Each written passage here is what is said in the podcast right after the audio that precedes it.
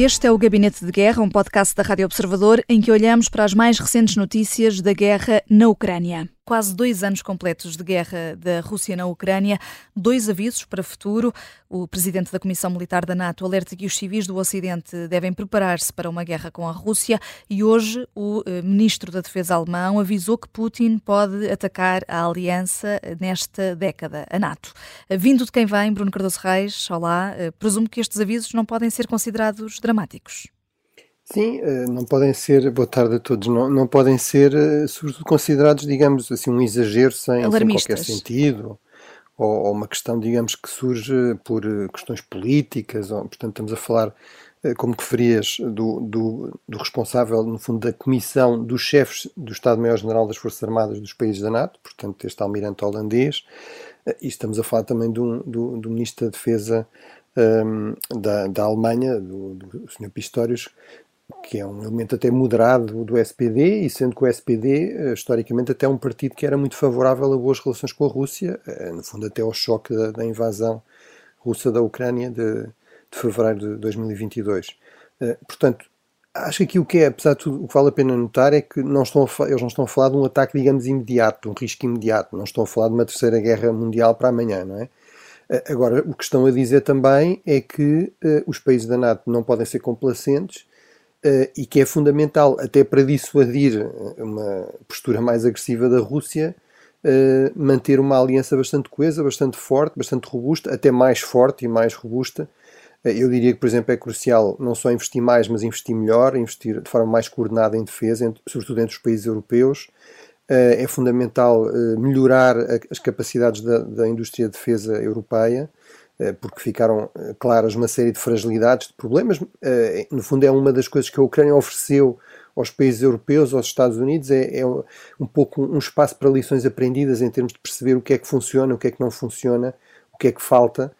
E, por exemplo, falta muita hum, capacidade de produção de munições, por exemplo, e, portanto, tudo isso deve, deve merecer resposta. Uh, e uh, parece-me que no essencial uh, esta análise é uma análise com a qual eu concordo, que é a Rússia de Putin tem uma agenda expansionista, considera que é legítima uma grande potência, um antigo império, recuperar os territórios que pertenceram a esse império. imaginem, enfim, se isto fosse a receita generalizada a nível global, inclusive países como Portugal, não é? teriam muito território que reconquistar, supostamente.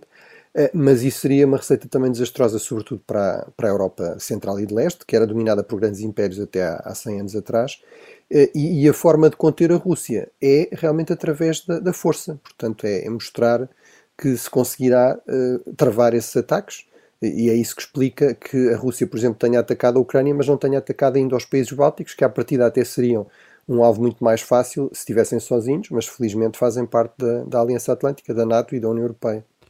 Bruno, a Bielorrússia quer retomar um diálogo pragmático com a NATO e defende que a nova doutrina militar, que inclui armas nucleares, pode servir para resolver a situação na Europa. Esta abertura eh, da Bielorrússia pode ser levada a sério? De que forma é que eh, o nuclear pode ajudar a resolver seja o que for? Bem, eh, há aqui um lado paradoxal no nuclear, que é, é até algo que eu muitas vezes cito nas minhas aulas, um dos principais digamos, pensadores académicos das relações internacionais nas últimas décadas, o Kenneth Waltz, que morreu há poucos anos atrás, tinha esta frase eh, um pouco provocadora, deliberadamente provocadora, diria eu, eh, de, de, que as armas nucleares foram a maior força, o maior fator de paz no mundo a partir de 1945. E realmente é verdade que o facto de haver grandes potências que, por regra, têm armamento nuclear será um dos fatores que ajuda a explicar porque é que não houve uma terceira guerra mundial, porque é que apesar de haver enormes divergências entre a União Soviética, a Rússia comunista e os Estados Unidos, houve uma guerra fria, não houve uma guerra quente, não houve uma terceira guerra mundial, e porque é que mesmo hoje, enfim, a, Rússia pode ameaçar muitas vezes os países ocidentais, eh, mas a verdade é que não os ataca, eh, e uh, os países ocidentais apoiam a Ucrânia, mas também não se envolveram mais diretamente no conflito, apesar daquilo que diz a propaganda russa, não enviaram tropas, por exemplo, ao terreno, precisamente para evitar uh, uma escalada para um conflito direto que pudesse levar ao uso de armas nucleares. Agora, o grande problema aqui disto vir da Bielorrússia é que uh, a deslocação de armamento nuclear russo para a Bielorrússia uh, viola acordos, inclusive os tais acordos de Budapeste de 1994, que incluíam também a Bielorrússia, incluíam a Ucrânia. A Ucrânia deu o seu armamento nuclear à Rússia, era a terceira maior potência nuclear em troca da garantia da sua independência. Já vimos o que é que, o que, é que essas garantias valem. Já agora, esse acordo legitima o apoio que os Estados Unidos estão a dar à Ucrânia. Os Estados Unidos foram um dos garantes desse, desse acordo e do respeito pelas fronteiras da, eh, da Ucrânia. Quando agora a Rússia diz, mas o que é que os Estados Unidos têm a ver com isso? A própria Rússia aceitou esse papel em 1994 nesse acordo, mas esse acordo implicava que não haveria armas nucleares nem na Ucrânia nem na Bielorrússia. Ora, esse, esse acordo foi mais uma vez violado. A violação mais grave foi a invasão da Ucrânia, mas foi violado com esta deslocação de armas nucleares para a Bielorrússia e, portanto, isso em si mesmo é destabilizador. Portanto, não se percebe de todo a lógica de que as armas nucleares são aqui um fator positivo. Neste caso concreto, isso não, não é verdade. E, enfim, o problema de base todo é que a Bielorrússia não é vista como um ator credível, porque basicamente é transformou-se num satélite de Moscou, eh, e isso ficou bastante claro também na forma como foi usada para eh, as tropas russas atacarem a, a Ucrânia a partir do território belorrusso. Uhum. Para já o que temos é guerra na Ucrânia e também conferentes em solo russo. Qual é o ponto de situação sobre esses ataques ucranianos na Rússia, agora em Klintsy, e, e houve drones também a sobrevoar Pogarsky e Uneshky?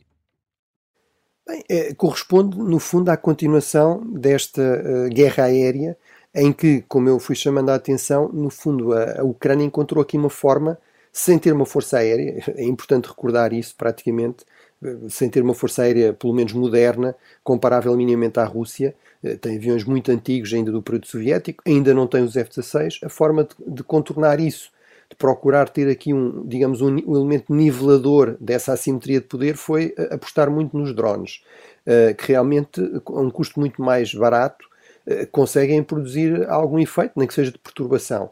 Uh, neste caso, estamos a falar de ataques a infraestruturas críticas que em si mesmo são importantes, ou seja, tudo o que é a, a rede de combustível, não é?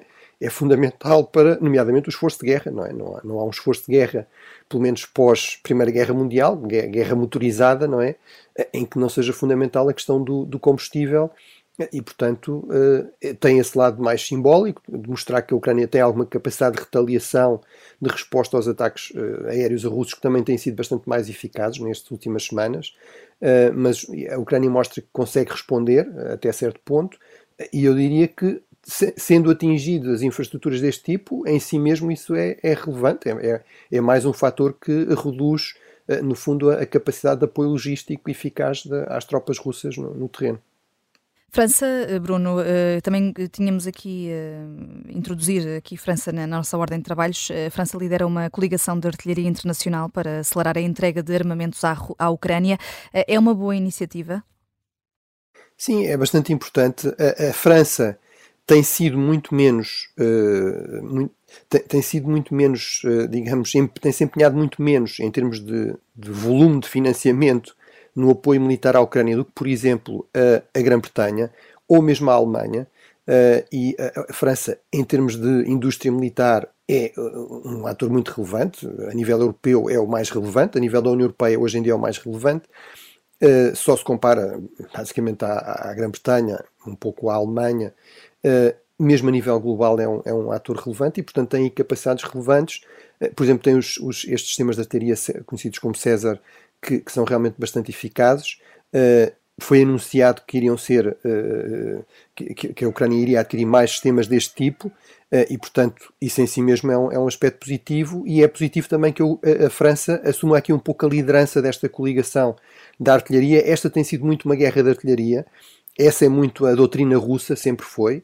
Uh, a, a, Ucrânia, até por necessidade de resposta, de, no fundo, contrabalançar isso, foi forçado também a desenvolver muito esse aspecto.